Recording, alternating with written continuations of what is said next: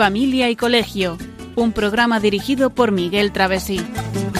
Cuando se miran sus ojos, cuando se escucha su voz, es más linda la mañana, nos alumbra más el sol, cuando nos brindan su risa, cuando nos dan su candor, brota un manantial de agua fresquita en el corazón.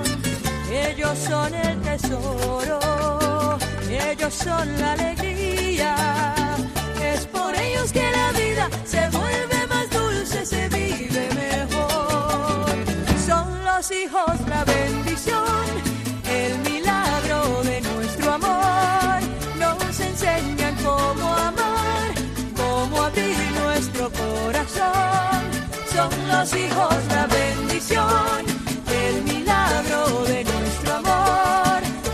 esencia del hogar, un regalo de Dios.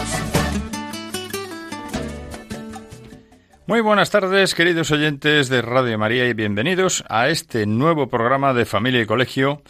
Programa que hoy vamos a dedicar a educar la voluntad en una tercera edición de este programa, una continuación del anterior. Como siempre, en primer lugar, saludamos a los oyentes de toda España, a los que nos escuchan por Internet, por la TDT a través de televisión y vía satélite, a esta hora de las 8 y 2 minutos de la tarde, de la tarde de hoy, de un día víspera de la fiesta de la Inmaculada Concepción de María, la patrona de España, hoy 7 de diciembre. En este tiempo, ya de Adviento, nos preparamos para la venida del Niño Dios, tema que debemos vivir en la familia y en lo posible en el colegio. Y como decía antes, seguiremos hablando de este importante tema, educar la voluntad clave para el desarrollo de nuestros hijos en el entorno de la familia y del colegio. Y como siempre, vamos a, a, saludar a quienes tenemos en el estudio. Buenas tardes, María Eugenia. Hola, muy buenas tardes a todos. Y buenas tardes, Miguel. Hola, muy buenas tardes. Control de sonido. Bueno, pues eh, hoy vamos a hablar de ese tema, como hemos dicho, y en la sección de noticias. Hoy vamos a dedicar la sección que habitualmente cambiamos entre reportaje, noticias, entrevista, etcétera. Pues vamos a hablar de las de unas noticias de actualidad reciente y relevante para el entorno familiar y escolar, que veremos, pues, de manera, como siempre, breve y posteriormente comentaremos. Bueno, pues vamos a, sin más, con la música de una película que nos habla en gran medida de la educación en positivo y que ahora introduciremos, vamos a, eh, pasar a la sección del comentario de texto.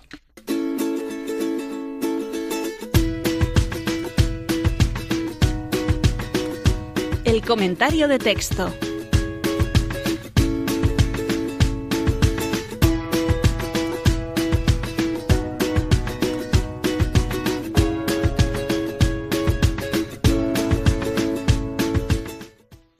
Muy bien, pues vamos a, como decía, a escuchar eh, precisamente pues un texto que está extraído del artículo titulado Papá, publicado en Escritos Arbo, de José Ignacio Moreno Iturralde. Y lo escuchamos con la música de fondo de eh, una película, Sonrisas y Lágrimas, en la que nos habla en gran medida de la educación en positivo.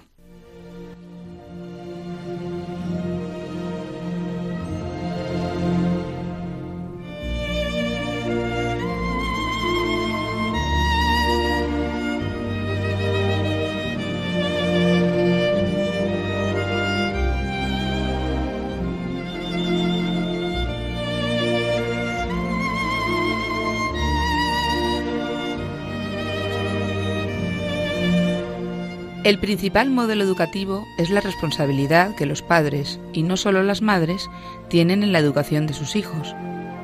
La disponibilidad personal, la capacidad de escuchar, de comprender y actuar si es preciso.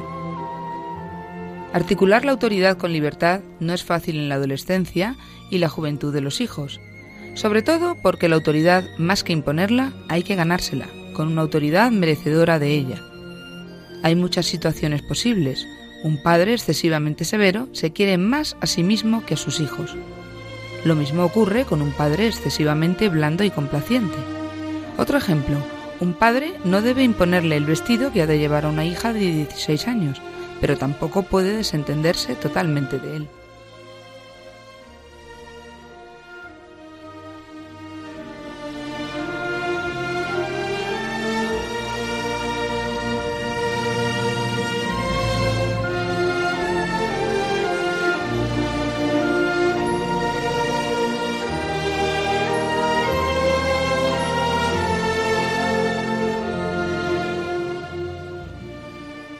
Bueno, pues hemos escuchado un texto en el que se habla precisamente de esa responsabilidad que tienen los padres en la educación de, de los hijos y cómo ejercer la autoridad, que es algo que, bueno, pues implica precisamente también educar la voluntad, empezando por la de uno mismo, ¿no? Como, como padre o como madre, pues si uno es demasiado severo, pues eh, no es, eso no es positivo a la hora de educar eh, a los hijos, al igual que el ser blando tampoco es bueno.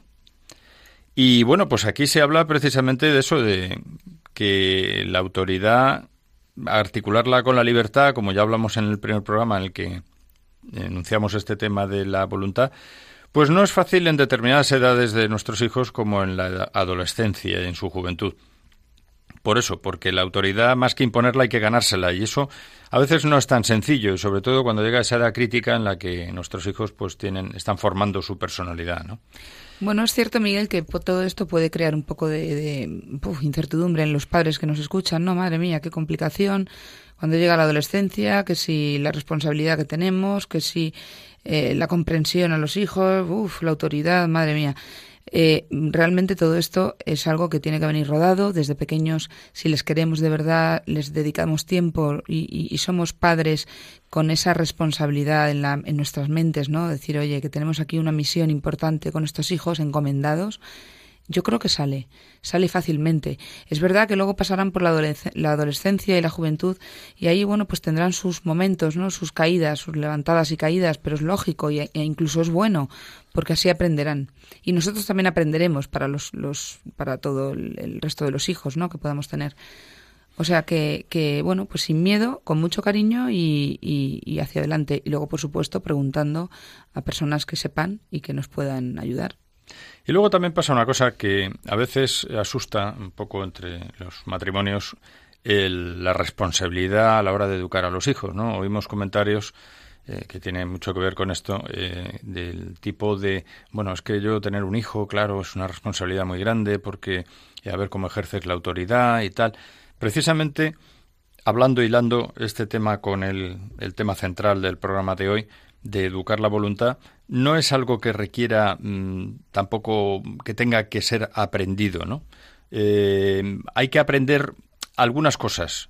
Eh, con ser padre no basta, ¿no? Y con un sentido común tampoco, pero hay que aprender alguna, algunas cositas, ¿no? Pero lo fundamental es que educar implica tener valores y eso lleva consigo, pues, educar la voluntad. Y cuando uno mm, está, para poder educar, tiene que estar formado y para eso tiene que ir poco a poco formándose, no es algo instantáneo, ni uno tiene que esperar a estar completamente formado, tener una, una preparación eh, muy grande para, para, poder tener hijos y, y poder educarlos. ¿no? En fin, que esto es algo que, lleva consigo tiempo, pero fundamentalmente es una cuestión de intención, de tratar de hacer las cosas bien, de tratar de ser coherente y, por supuesto, exige esfuerzo, ¿no? Exige esfuerzo y también es verdad que caeremos los padres eh, a lo largo de ese periodo ¿no? de, de, responsabilidad de educación de nuestros hijos. Tenemos también una adaptación a ellos, ellos a nosotros y, y caeremos y nos levantaremos. Y ahí está también la gracia de la educación. No solamente no nos pueden ver como padres perfectos, perfecto es Dios. Nos tienen que ver como padres humanos que se esfuerzan en hacer las cosas bien y que, bueno, caen porque somos eso, humanos.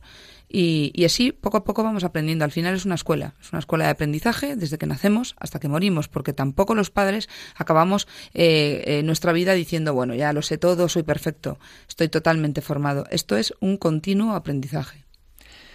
Bueno, pues yo creo que es el momento ya de comenzar a retomar el punto donde dejamos el anterior programa y continuar con ello en este tema central de educar la voluntad.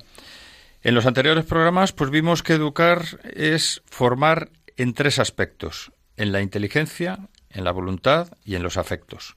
Y que la base de todo esto, de la personalidad y la más olvidada hoy en día, pues es precisamente la voluntad de las tres, de la inteligencia, voluntad y afectos. Hoy en día se tiene mucha, mucho énfasis, eh, mucho interés en desarrollar la inteligencia de nuestros hijos.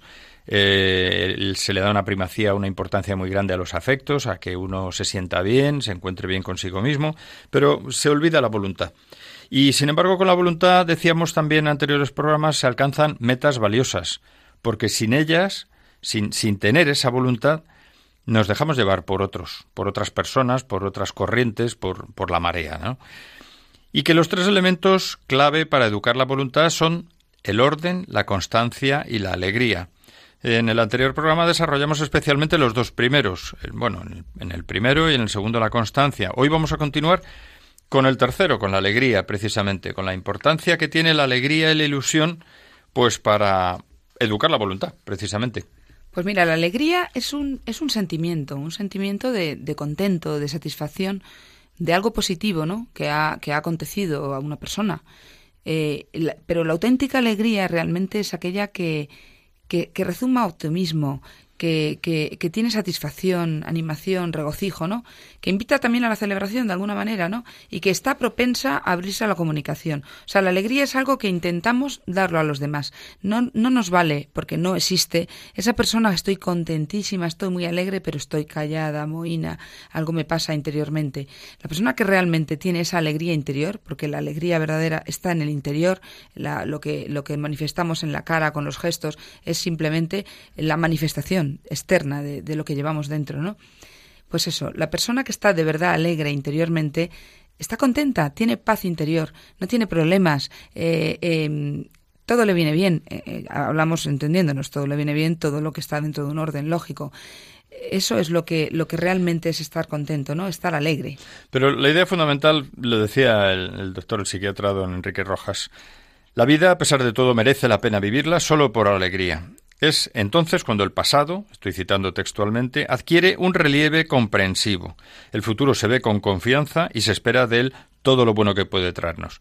Es decir, que en resumidas cuentas la alegría es algo que nos impulsa a vivir, ¿no? Entonces, mm, bueno, pues es, es, muy importante. Es muy importante estar alegre o tratar de estar alegre y eso nos impulsará además a ese optimismo, a ese a ese ánimo, a ese, ese algo interior que nos hace movernos mejor, ¿no? Sí, además alegrarse significa, pues eso, saborear algo bueno que esperábamos o que no esperábamos, a lo mejor. Pero sí que es verdad que es un indicador de que vamos en buena dirección. Una persona que está alegre, que está contenta, tiene algo dentro, ¿no? Eso, eso atrae, eso arrastra. Y, es verdad que no siempre estamos alegres, eso puede ser una parte parcial, ¿no? Puede ser parcial en nuestra vida, no todo es perfecto, no todo es alegría, diversión. Bueno, que la alegría y la diversión no es lo mismo. Em, Pero la alegría, fíjate, se puede conseguir hasta en algo tan sencillo como que un, un alumno pues se pone a estudiar matemáticas y se enfrenta con los problemas que tiene que resolver y lo resuelve. Y eso le da una cierta alegría. ¿Por qué? Porque, por lo que acabas de decir, ¿no? Porque ahí saborea uno eh, algo bueno que esperábamos. Uno esperaba resolver unos problemas por sí mismo, ha conseguido, en base a su propio esfuerzo, pues resolver una situación que a priori pues será complicada, ¿no? Y efectivamente, como decías también, eso indica que vamos en buena dirección. Si a partir de que he estudiado más, alumno, he conseguido unos éxitos académicos, pues eso me hace estar más contento y pensar que lo estoy haciendo bien. Es un buen estado de satisfacción. Y entonces hay que conseguir esas pequeñas, eh, esos pequeños éxitos parciales. Es muy importante que los fomentemos en nuestros hijos, ¿no?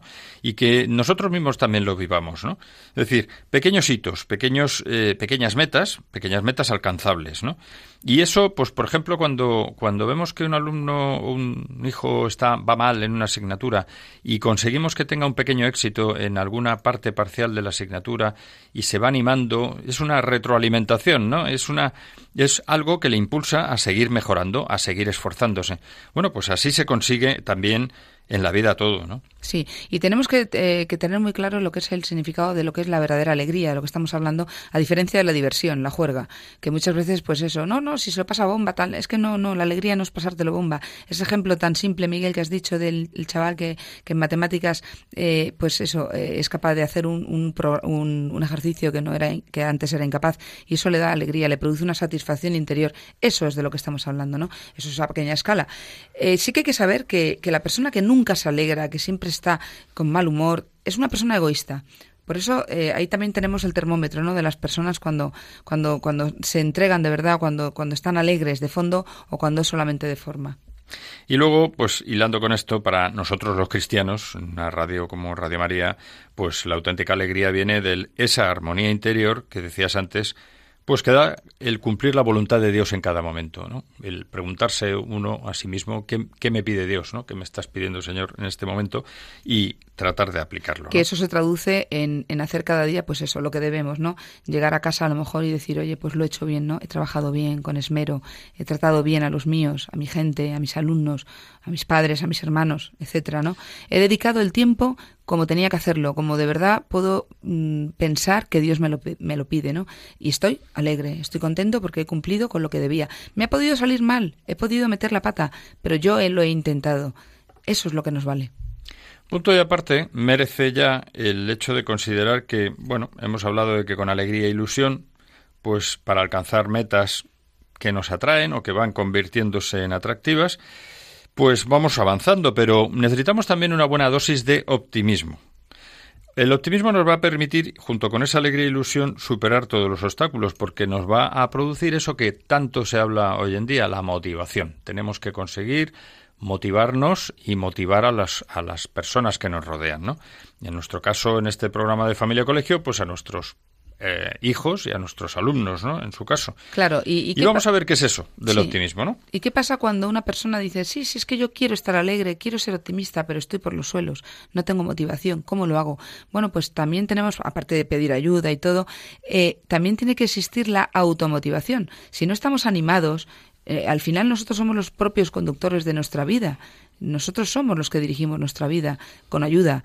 Entonces, eh, pues tenemos que, que, no podemos dejarnos llevar del, pesimismo, ¿no? Tenemos que salir adelante y tenemos que tener nuestras técnicas de automotivación y sacar lo bueno y lo positivo de cada situación, de cada circunstancia, que es verdad que a veces no son siempre buenas, pero de algo hay que, hay que, hay que sacar lo bueno, siempre hay que, que mirar hacia arriba, si no nos caemos y nos quedamos tirados en el suelo, no nos levantaríamos nunca.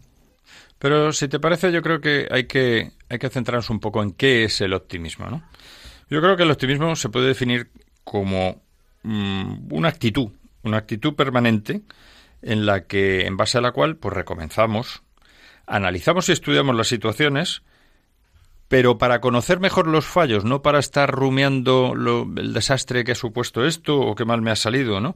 Eh, y analizar esos errores, esos fallos, esas esos contratiempos, pues para sacar de ellos lo positivo, ¿no? Para superarlos. Yo creo que de, para superarlos y para y para aprender de ellos, ¿no? Es decir, yo creo que muchas veces eso los, los profesores lo tienen que tener muy en cuenta, ¿no? Cuando un alumno suspende, pues eh, el recriminarle que no ha estudiado, que no ha hecho las cosas bien, eh, bueno, pues a lo mejor hay que hacerlo en, en, una pequeña escala, ¿no? Pero lo importante es que los alumnos, el buen profesor, pues lo que trata es de que los alumnos aprendan dónde han cometido eh, un error, ¿no? No solamente en el, en, el, ejercicio que hayan hecho, en el examen o lo que sea, decir, mira, os habéis equivocado en esto, en esto, en esto, a lo mejor, pues el error viene de fondo porque no tiene base el alumno, porque le falta, le faltan conocimientos previos de la asignatura, o tiene que repasar lo que sea, ¿no? Bueno, pues esto llevado a la vida en, en todos los aspectos, pues claro, si un hijo nuestro está suspendiendo muchas asignaturas, pues tiene que mm, recapitular y ver qué es lo que está pasando, ¿no? Y ver los errores que ha cometido recientemente, pues eh, a qué se han debido. Otro tanto se me ocurre, por ejemplo, con el, el, tema de que un hijo que pues caiga en un grupo de gente que indeseable, que le lleve por mal camino, que acabe pues un día borracho, o que tenga problemas serios de algún tipo, ¿no? Bueno, pues tiene que analizar las causas, ¿no? De nada sirve el estar lamentándose de lo que ya se ha hecho mal. Mm, realmente lamentarse sirve de poco. Lo que sí que sirve es aprender. Y ahí está la base del optimismo. El optimismo lo que nos permite es no ver todo de color de rosas y vivir en un mundo mm, ingenuo ni, en fin, eh, ni, ni, vivir en, como diríamos en, en la época actual, eh, en Matrix, en esa, como decía esa película de un mundo irreal paralelo al mundo real. No, se trata de vivir en la realidad pero, pero analizando las situaciones, ¿no? Entonces, pues por ejemplo, pues podemos decir eso, que el optimismo no es ingenuidad, no está reñido con el realismo y, hay que ver la confianza que tenemos que depositar en cada situación, porque el optimismo, la diferencia entre el optimista y el pesimista, ¿cuál es? Pues básicamente que el optimista tiene una disposición positiva y abierta hacia los demás. Si algo no sale bien, pues piensa que las personas pueden cambiar, no están condenadas a ser siempre iguales, sino que las personas pueden cambiar. Y pueden adaptarse. Claro, tenemos que ayudarles, ser positivo con ellos. Pues si, si nos dedicamos a machacarles todo el día, decir lo mal que hacen todo, con eso lo único que conseguimos es hundirles en la miseria, ¿no? Como decía Chesterton, famoso escritor católico inglés del siglo XX, el optimista ve una oportunidad en toda calamidad, mientras que un pesimista ve una calamidad en toda oportunidad. Es ver la botella medio vacía o medio llena. Efectivamente, y eso no es eh, cualquier cosa, ni es ninguna tontería, porque a partir de ahí pues se puede hacer mucho. ¿no? Los padres tenemos mucho, mucho que hacer con nuestros hijos en este sentido, porque lo que ellos vivan eh, les quedará muy grabado. Si ven un padre pesimista, todo negativo, nunca sale nada bien, eres un desastre, los hijos irán cogiendo ese, ese, ese aire, ¿no? Si ven unos padres, eh, pues oye, mira, fenomenal, venga, vamos a intentarlo, verás cómo esto sale adelante, y luego ponemos de nuestra parte con humildad, siempre humildad, y entonces eso pues pues mejora mucho. En resumidas cuentas, la principal diferencia entre optimista y pesimista está en el enfoque de las cosas, en buscar soluciones, ventajas y posibilidades frente a solo ver inconvenientes y verlo todo negro y ver todo dificultades.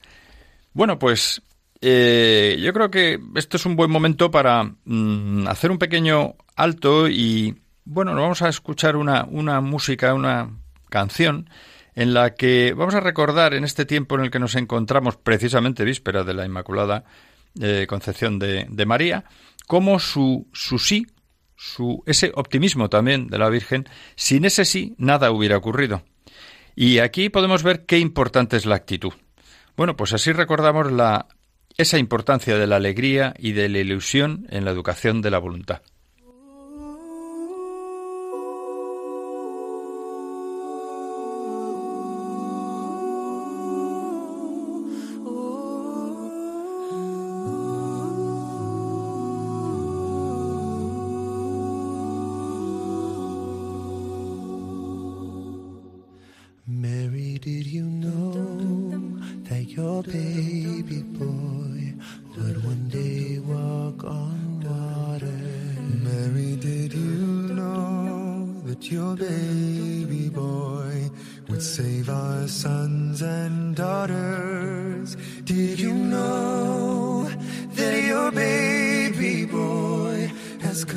to make you new. This child that you delivered will soon.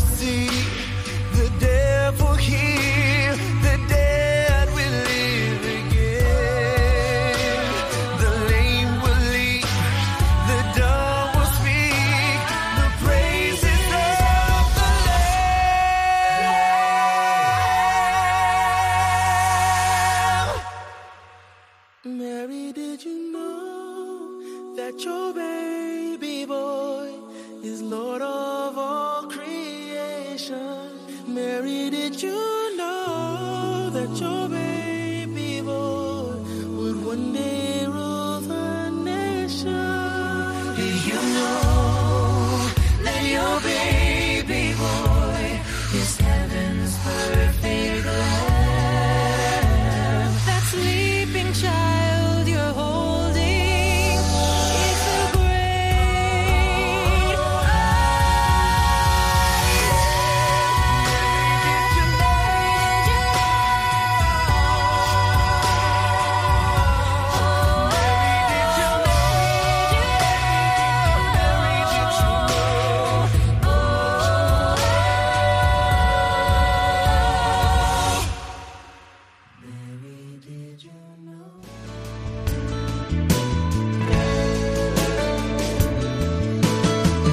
Estás escuchando Familia y Colegio, un programa de Radio María con María Eugenia Latorre y Miguel Travesí.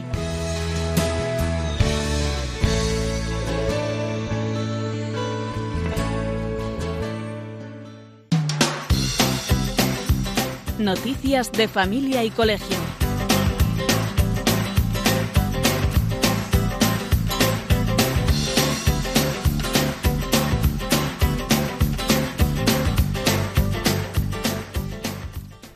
A continuación vamos a abordar las noticias más relevantes de actualidad mm, de mayor interés para el entorno familiar y escolar.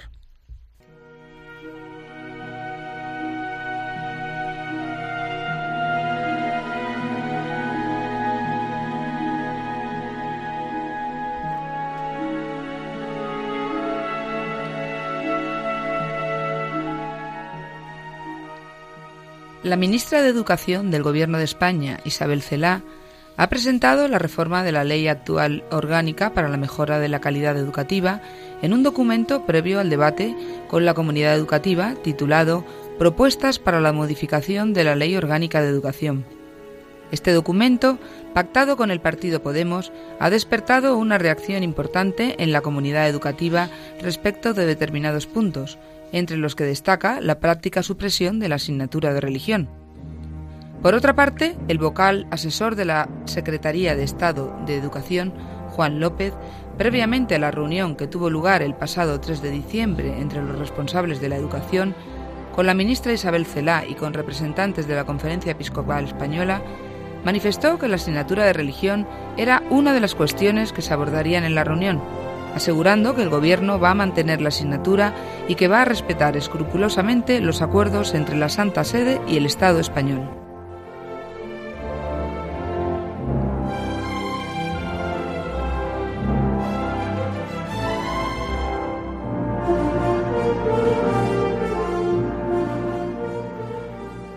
La crisis demográfica que vive Occidente es un problema de primera magnitud al que deben enfrentarse los estados, pero al que no se da respuesta.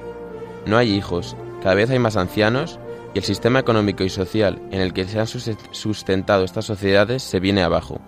Alejandro Macarrón, uno de los grandes expertos sobre el invierno demográfico, ha realizado recientemente un análisis del año 2017, al que ha clasificado de Anus Horribilis a nivel mundial. Los nacimientos se han desplomado aún más el año pasado y en muchos países, como España o Italia, ya mueren miles de personas más de las que nacen. La presidenta de la Asociación Nacional de Familias Numerosas de Italia alerta de la necesidad de un plan transversal, no solo económico, para impulsar la maternidad y la familia. Es algo mucho más que dar ayudas a las familias. Es necesario un cambio de mentalidad y, sobre todo, reconocer el papel central que tienen las familias y los hijos en una sociedad.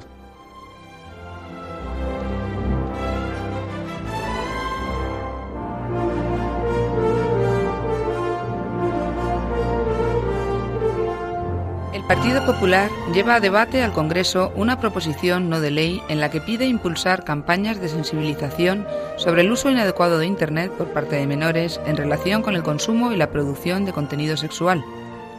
El texto denuncia que el acceso a la pornografía está al alcance de los menores con una intensidad y a una escala que nunca antes se había visto, por lo que, a su juicio, se plantea una nueva realidad en la que estos niños son consumidores y productores de contenidos sexualizados. Los populares citan a The Family Watch y a la Universidad Rey Juan Carlos para señalar que el 75,4% de las familias se muestran preocupadas por la gestión que los menores de edad hacen de los contenidos sexuales en Internet. Por ello, ahora plantean la posibilidad de iniciar estas campañas para concienciar en el consumo y producción de contenidos sexuales.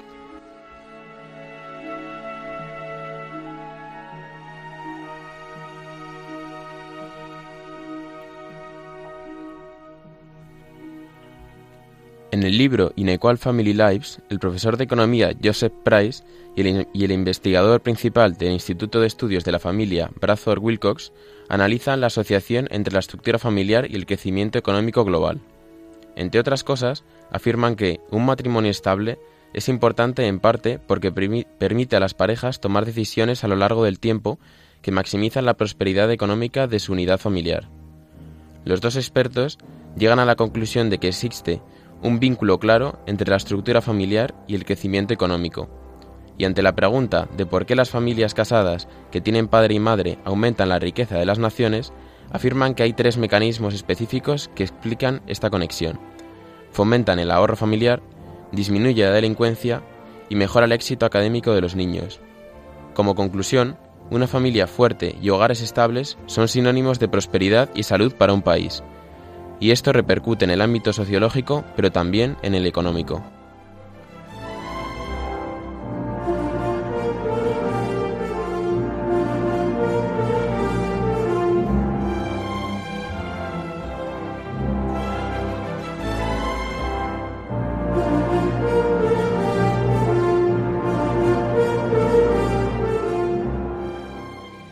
Bueno, pues hemos escuchado cuatro noticias eh, que yo creo que son de rabiosa actualidad, ¿no? La primera, sin duda, esa reforma de la Ley Orgánica para la Mejora de la Calidad Educativa, el 11, en la que, bueno, pues se está planteando, entre otros aspectos, como uno de los más llamativos, pues prácticamente la eliminación progresiva de la asignatura de religión. Eh, bueno, pues vamos a ver el resultado de todas las conversaciones que se están desarrollando, lo veremos en próximos días. Mm, todavía eh, la cosa parece que, bueno, que está en, el ámbito de la negociación. También hemos hablado de la crisis demográfica de Occidente. Es realmente preocupante, ¿no? Y ya, pues asociaciones de familias numerosas, hasta eh, poníamos el ejemplo de Italia, ¿no? Pero realmente, pues en países como España e Italia están muriendo más personas de las que nacen.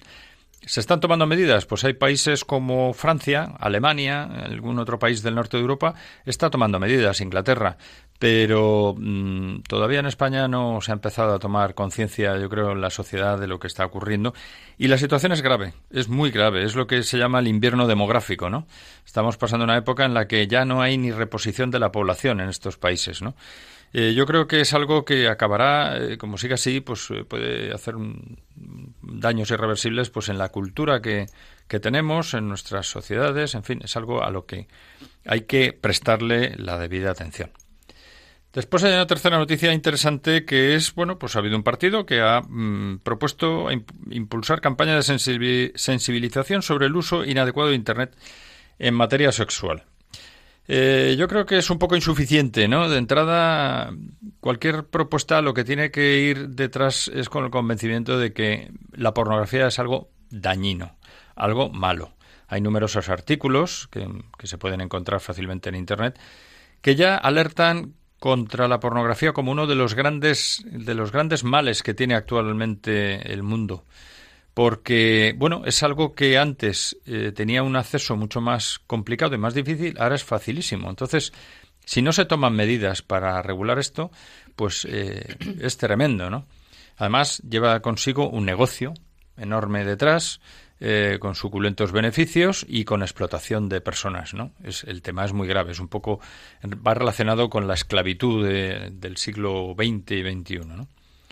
Y por último, bueno, pues vemos cómo, bueno, pues hay estudiosos serios, mm, en fin, gente que solvente, que habla de que uno de los beneficios de la, de la familia, precisamente, de la estabilidad en el matrimonio, es eh, el punto de vista económico. Y es bastante sencillo de entender, ¿no? ¿Por qué? Pues porque un matrimonio estable fomenta el ahorro, disminuye la delincuencia porque hay una mayor unidad en la familia e incluso produce mejores éxitos académicos en los niños.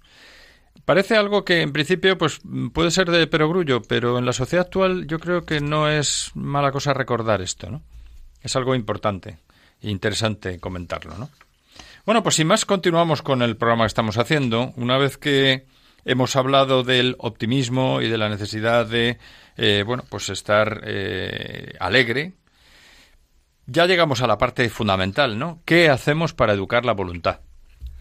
Pues eh, en el colegio los profesores ya saben lo que tienen que exigir y, respecto al colegio, los padres eh, tenemos que velar porque nuestros hijos entiendan que, que, los profesores tienen la autoridad y el papel eh, que, que, como alumnos deben asumir. O sea, lo que no podemos hacer es poner en contra a nuestros hijos en contra de los profesores. Tenemos que tener una unidad total, profesor, alumno, padres, padres, colegio, porque esa es la base de la, de la buena educación, de la buen, del buen nivel ¿no? educativo a todos los niveles. ¿no? Entonces, cuando nuestros hijos saben que el profesor es la autoridad, que hay que obedecer y que es una persona que vela por, la, por esa integridad también eh, de ellos mismos, pues entonces unidos a los padres y a los profesores, los hijos van mucho mejor hacia adelante y entienden las cosas. Claro, ¿Qué está pasando hoy? ¿Qué está pasando hoy? Que los padres, eh, pues por desgracia, están, eh, pues eso, haciendo encontronazos entre profesores y sus hijos, los profesores y sus hijos. ¿Por qué? Pues porque hay mucho mimo, hay mucha dejadez, mucha dejadez educativa y entonces, eh, mi niño que no me lo toquen, a mi niño no le dejan, a mi niño le han dicho, le han gritado, le han puesto muchos deberes y al final los niños se crecen porque los niños son esponjas que viven de lo que de lo que de lo que se les da. Si les das eh, pues chulería, por poner un ejemplo así un poco frío, pues los niños van de chuletas por la vida. Eh, entonces, pues está ocurriendo. Es, es un tema que hay que plantearse muy seriamente. O sea, en resumidas cuentas, fíjate, has empezado diciendo que los profesores saben lo que tienen que exigir. Es decir, profesores y padres eh, sabemos lo que tenemos que hacer. El problema es... O deberíamos saberlo. Los profesores eh, tenemos muy claro, porque también somos especialistas, hemos, hemos trabajado y estudiado para eh, trabajar con los niños.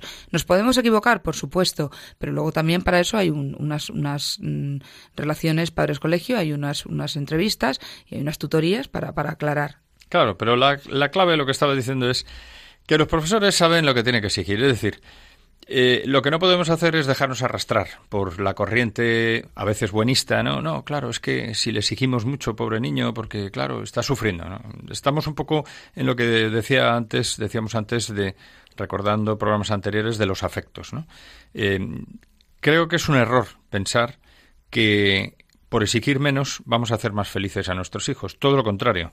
Si no sabemos exigir o no exigimos, no ejercemos la autoridad los padres y no ejercen su autoridad y su papel los profesores, si no se exige, pues eh, nuestros hijos al final mm, van a creer que el mundo es un mundo de rosas, van a vivir en una nube y cuando tomen contacto con la realidad el día de mañana se van a dar cuenta de que las cosas no son así. Por eso, los padres tenemos que seguir sabiendo decir no, no solamente cuando los niños son pequeños, que lo tenemos muy claro, el niño va a meter los dedos en un enchufe y raro es el padre que no le dice, niño, no hagas eso, que te va, o, te vas a caer por el escalón, mm, no, no sigas por ahí, ¿no? No, también tenemos que ser capaces de no ceder a la presión, pues eso, de que quieren jugar con la PlayStation o con el móvil o con la Wii, o con cualquier cosa, en lugar de estudiar cuando eso es lo que hay que hacer, o en lugar de hacer lo que es su obligación en ese momento, la que sea. Y los padres tienen que darse cuenta de que eh, a veces están equivocados. No se trata de que cuando lleguen a los 12, 14 años tengan que aprender, tengan que empezar a educar. O sea, ahí ya está hecho todo. La educación verdadera empieza desde que nace el niño. Parece que son pequeñitos, bueno, que juegue, ya, ya, ya más adelante le diremos. No, más adelante no. Ahora es cuando tienes que sentar bien las bases de la educación. Ahora, cuando los niños están en 3, 4 y 5 años en los colegios, es cuando nos damos cuenta de a qué niveles se mueven y qué, qué padres educan de verdad, qué padres están preocupados y qué padres están preocupados sin saber lo que hacen y qué padres ni se preocupan. O sea, los niños son reflejo de lo que viven en casa. No se vayan a creer que el niño a partir de los seis años es cuando, se, cuando es manejable. No, todo lo contrario. Entonces tenemos eso, como muy bien dices tú, saber qué decir no. El otro día un grupo de profesores en un colegio estaban diciendo, preocupados, ¿qué está pasando hoy en día con nuestros alumnos? Ahí estaba yo en esa conversación. ¿Qué está pasando con los niños? Y la conclusión final era la de todos, pues que los padres están haciendo dejación de sus de su obligación, de su obligación como padres de educar. O sea, se les tiene muy consentidos, lo tienen todo, eh, si lloran lo tienen en el momento, eh, que no puede ser, que los niños necesitan vivir con unas reglas estrictas hasta un punto, que hay que darles el no, hay que darles eh, o sea, que no, que te cierro la puerta en esto, es imposible, hay que tener unas normas muy claras, porque si no, los niños no saben dónde están, además que lo necesitan, lo necesitan, lo piden a gritos. Esos niños que tienen esas rabietas, que gritan, que chillan, que se tira por el suelo, en realidad, en realidad lo que están diciendo es, están pidiendo, por favor, dame unas normas, porque estoy hecho una fiera y no sé a qué me tengo que atener. Yo creo que se entiende, ¿no? Claro. Y no hay que tener ninguna pena, pero si es que los niños son, somos todos, cuando somos niños, personillas que no estamos todavía capacitados para autocontrolarnos. Y ahí es cuando empezamos a manejar el autocontrol, la voluntad y todas las cosas de las que venimos hablando. Pero fíjate que ya lo decía el Papa Benedicto XVI, actualmente el Papa emérito, la educación bien lograda es formación en el uso correcto de la libertad. Esa es la educación, es decir, la educación no es mm, les dejo a su libre albedrío, es una corriente muy de moda. Recuerdo una entrevista en televisión a una persona mm, conocida, muy conocida en, el mundo actual, cómico, una mujer, y, decía ya que bueno que no veía problema en la educación, en dejar a los niños que se educasen de cualquier manera. Y salió un profesor eh, de matemáticas, ya experimentado, ya retirado, eh, discutiendo y rebatiendo punto por punto y, la verdad es que mm, le quitó todos los argumentos diciendo que tú no puedes dejar a un niño eh, que haga lo que quiera porque entonces eh, un niño solo no va a aprender un teorema de matemáticas un niño solo no va a resolver una ecuación si no le enseñas a tener ciertas destrezas. Pues en la vida pasa igual no tenemos que formar en el uso correcto de la libertad y eso requiere educar y decir muchas veces no como ejemplos de manera de educar los padres la voluntad de los hijos, pues eh, nos ocurren muchos, ¿no? Nosotros hemos hecho una pequeña lista aquí, por ejemplo, pues habrá que preguntarles a dónde y con quién van a estar y fijar una hora de regreso. Hombre, pues parece bastante lógico, ¿no? También habrá que acostumbrarles a que devuelvan lo que no es suyo, porque a veces me he encontrado esto y mío es, depende de dónde lo encuentres. En lugar de ser amigos de lo ajeno, pues hay que ser amigos del respeto a la propiedad privada. También hay que decirles a lo mejor en un momento determinado que ese amigo o esa persona con la que están mm, teniendo más contacto, pues no es la persona más conveniente para ellos, ¿no? Sí, habrá que decirle, mira, te das cuenta de lo que te ha dicho, tú crees que es bueno, o sea, hay que hablar, hay que mantener una conversación. También habrá que acostumbrarles a recoger su cuarto y no hacerlo nosotros por ellos, porque es una tendencia de las madres, uff, qué horror de cuarto, mira, lo voy a ordenar por no verlo así. No, no, lo tiene que ordenar y en general habrá que acostumbrarles a asumir responsabilidades, poco a poco, pero ir asumiéndolas. Es decir, no, no te preocupes que esto te lo hago yo, no te preocupes que yo te llevo a no sé dónde. Pues bueno, todas esas cosas poco a poco tiene que ir asumiendo su propia responsabilidad. ¿no? Hay que decirles no, aunque sabemos que a veces de momento nos odiarán e incluso será políticamente incorrecto para la sociedad en la que estamos viviendo hoy en día. Es que soy el único al que me dices que no, ya verás hijo como luego te vas a alegrar. Y también, por supuesto, habrá que corregirles cuando hacen algo mal. Habrá que corregirles con cariño, con, con mano izquierda, habrá que corregirles y habrá que, como decíamos antes hablando del optimismo, pues eh, conseguir sacar del error pues la parte positiva, pero corrigiendo y diciendo, mira, aquí esto lo has hecho mal. No eres malo, pero has hecho esto mal. Corrígete y no vuelvas a hacerlo o procura, intenta no volver a hacerlo. Miguel es curioso, pero los alumnos pequeños que más gritan, chillan, patalean y cogen rabietas son los que luego te dicen, en casa nunca me regañan, mamá nunca me regaña y, y me compra todo lo que quiero y hacemos lo que yo digo. Esos son los alumnos peores. Curioso y llamativo. Pues veamos qué medios, qué medios tenemos para formar la voluntad. Podemos hacer también una pequeña lista, ¿no? Y, y, yo creo que se puede resumir. En primer lugar, nosotros para poder formar la voluntad de nuestros hijos y, ellos mismos, pues también lo primero hay que estar convencidos de, del objetivo, de lo que queremos conseguir, estar entusiasmados, tener ganas de, de alcanzar una meta, ¿no? Sí, de esa manera ya entra en juego la voluntad, porque si yo estoy entusiasmado con algo y quiero llegar allí, ya mi voluntad va directa. También hay que ejercitarse con las renuncias corrientes de la vida ordinaria. ¿Eh? El cumplimiento del deber. Claro, el cumplimiento del deber y bueno, pues hay que, hay que renunciar muchas veces a lo que me apetece en este momento en aras de lo que tengo que hacer, ¿no? Porque hay que hacer siempre lo correcto, o por lo menos siempre intentarlo. Esto es un poco redundante respecto al anterior, pero hay que tener un objetivo bueno. Es decir, no solamente estar convencido del objetivo, hombre, tenemos que tener muy claro que nuestra voluntad se dirija a un objetivo de modo libre, pero mm, porque queremos algo bueno también, ¿no? Sí, pero para eso hay que conocer bien el camino bueno, el camino recto. ¿Eh? Y para eso estamos los padres, para dar esa inclinación, ¿no? Y ayudarles a que vean dónde está, dónde está el, la luz.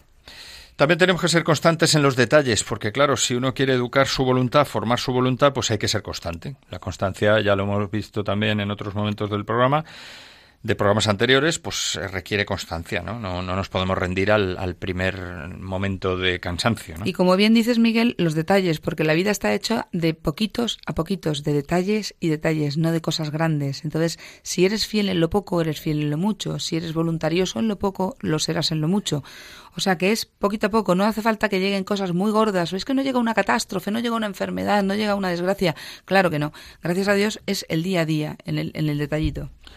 Bueno, como cristianos, pues tenemos que hacer siempre la voluntad de Dios, cueste lo que cueste, ¿no? Y de esa manera, pues tendremos la garantía de la paz en nuestra propia conciencia, de tener esa paz de conciencia, esa tranquilidad de conciencia de que estamos haciendo lo que tenemos que hacer y bueno, pues eh, iremos poco a poco mejorando también en nuestra vida. ¿no? Pero para seguir a Dios, el niño no sigue a Dios por las buenas. El niño tiene que ver en casa un trato con Dios, tiene que haber un, un cariño hacia, tiene hacia que haber lo un espiritual, ejemplo, ¿no? tiene que haber un ejemplo, por supuesto, Claro. coherente de los padres. Entonces el niño tenderá voluntariamente y, y naturalmente hacia Dios. Y su voluntad irá a seguirle, porque verá que eso da la felicidad y es el mejor camino.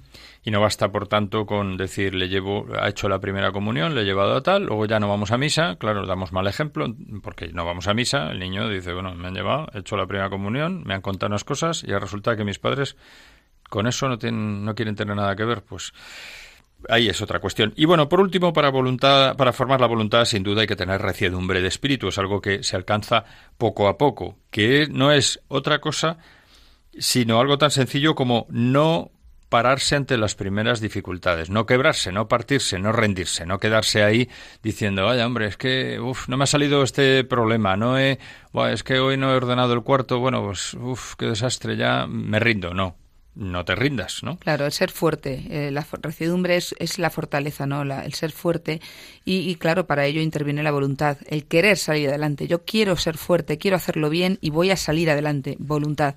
La verdad es que la voluntad interviene en todos los ámbitos de la vida. Si no hay voluntad, nos quedamos quietos. Bueno, pues yo, como no nos vamos a quedar quietos, vamos a continuar además con, con un tema musical en el que, bueno, eh, pues vamos a recordar que si realmente somos realistas, como hemos dicho antes, pues deberíamos estar dando gracias continuamente a Dios desde que empieza el día, pues como se hace en esta bonita canción. Y luego a continuación recordaremos pues nuestros datos de contacto para que nuestros oyentes pues puedan mantener su contacto con nosotros a través fundamentalmente de las redes sociales, pero también del correo electrónico, en fin, y de otros medios, incluso del teléfono.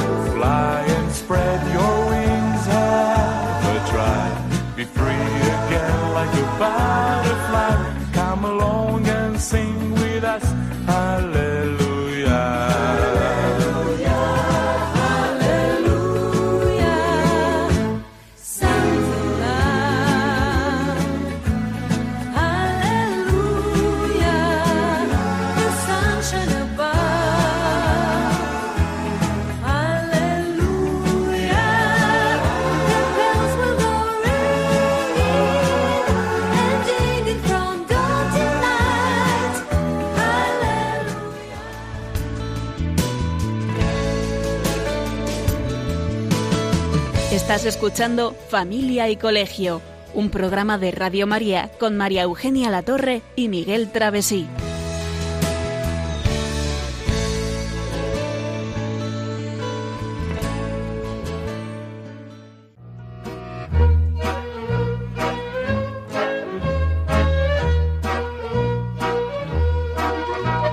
Puedes seguirnos en Facebook o en Twitter en arroba familia y colegio.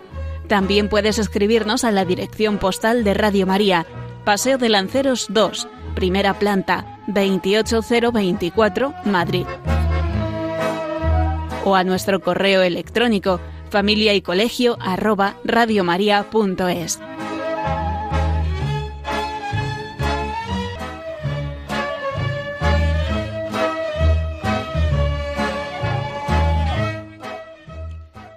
Bueno, pues continuando ya y para finalizar este tema de educar la voluntad y hilando con esta canción que nos recuerda que nuestra vida debe ser un continuo aleluya, un continuo dar gracias a Dios pues por cada día que tenemos. Recordamos que educar implica trabajar en formarnos en tres frentes, la inteligencia, la voluntad y los afectos. Nos hemos centrado en los afectos aquí y dentro de los elementos para educar la voluntad hemos hablado del orden, de la constancia y de la alegría e ilusión al que hemos dedicado parte de este programa. Y bueno, pues la mejor manera de alcanzar una voluntad recia eh, pues es ejercitarla desde pequeño y el mejor lugar para ello es la propia familia, lo que implica a los padres. Aunque también el colegio tiene un papel importante y determinante, y en esto el ideario y la manera de ejercer la docencia por parte de los profesores, profesores muchos que nos escuchan, pues es fundamental. Y ahora vamos a insistir en algunos puntos de manera breve en lo que hemos dicho en anteriores programas y que son básicos para educar en la línea propuesta aquí. Vamos a hacer nuestra lista de deseos. Mira, la primera, estar, estar en la familia. Los padres tenemos que estar con los hijos, no podemos delegar. Y hay que estar en cuerpo y alma. Y esto es orden y constancia. También tenemos que esperar lo mejor de cada uno de ellos, de cada uno de nuestros hijos, enseñándoles a esperar, también a esperar a ellos para que tengan paciencia, que aprendan a valorarla. Esto implica constancia. Elogiar. En la familia también hay que piropear a los hijos, hay que decirles positivamente, estimularles, enseñándoles también a elogiar a los demás. También el profesor debe hacerlo. Esto implica que, mm, que- que damos ilusión y alegría en la vida. También tenemos que evitar eh, evitar cosas. Es decir, hay que enseñarles a decir que no. Hay que razonar el por qué y hay que evitar el a mí no me va a pasar. Hay que emocionar, usar y controlar las emociones, compartir las alegrías, los éxitos escolares y también las penas y las enfermedades, pero con sinceridad y sin sensiblerías. No se trata de, ay, qué pena, sino de verdad, actúa, actúa eh, ayudando. Crea también ilusión y alegría en estas situaciones. Estudiar. El estudio, comprendido como su actividad profesional, la de nuestros hijos, eh, implica enseñarles a estudiar, a leer, a trabajar luego con eficacia, la constancia, el orden. Es decir, vamos a esos dos puntos claves, orden y constancia. Elegir. En familia, educando en el diálogo y en el consejo permanente. Hay temas y materias que no son elegibles, horarios, bases de la convivencia. Otras requieren una obediencia consensuada. Si imponemos, lo hacemos para porque realmente es lo que necesitamos en un momento dado para la familia. Hay que educar la estética, enseñar a respetar la elección ajena y hacer frente también a la propia. Es trasladable también al colegio, en donde hay cosas que no son negociables, y ahí entra también el orden y la constancia. Y exigir, es decir, ¿tiene derecho nuestro hijo a hacerlo? Bueno, perdón, tiene derecho a exigir el que sabe querer y que ha cumplido con su parte del trato. La falta de exigencia, el consentir, atrofia. Para exigir a un hijo, lo primero que tenemos que hacer es conocerle, si no, pues no sabremos lo que puede llegar a ser. Y volvemos otra vez al tema del orden y la constancia. Y hay siempre que empezar y recomenzar. Nunca es tarde.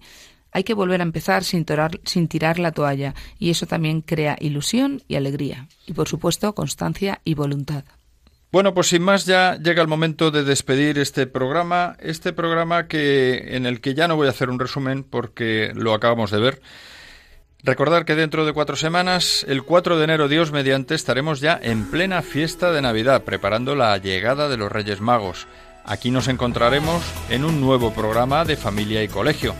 Hasta entonces, qué menos que desear a todos nuestros oyentes un muy feliz Adviento, también una muy feliz Navidad vivida realmente, vivida en cristiano y un próspero año nuevo 2019. Pues nada, María Eugenia, eh, hasta el próximo programa, muchas gracias. Muy buenas tardes a todos. Miguel, Miguel Travesí también en el control del sonido. Muy buenas Muchas noches a todos. Y hasta el próximo programa. Entonces, recordamos solamente que seguimos conectados en nuestro correo del programa familia y colegio arroba radiomaria.es en nuestro Twitter arroba familia y colegio y en el Facebook. Como siempre, manteniendo los temas al día, abiertos a preguntas, sugerencias y comentarios que agradecemos de nuestros oyentes para mejorar estos programas. Hasta el próximo programa.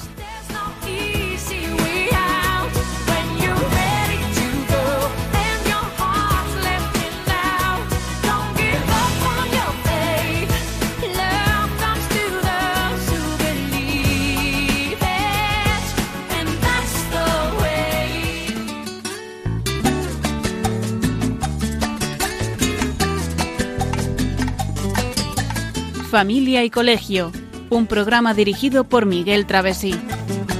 Cuando se miran sus ojos, cuando se escucha su voz, es más linda la mañana, nos alumbra más el sol.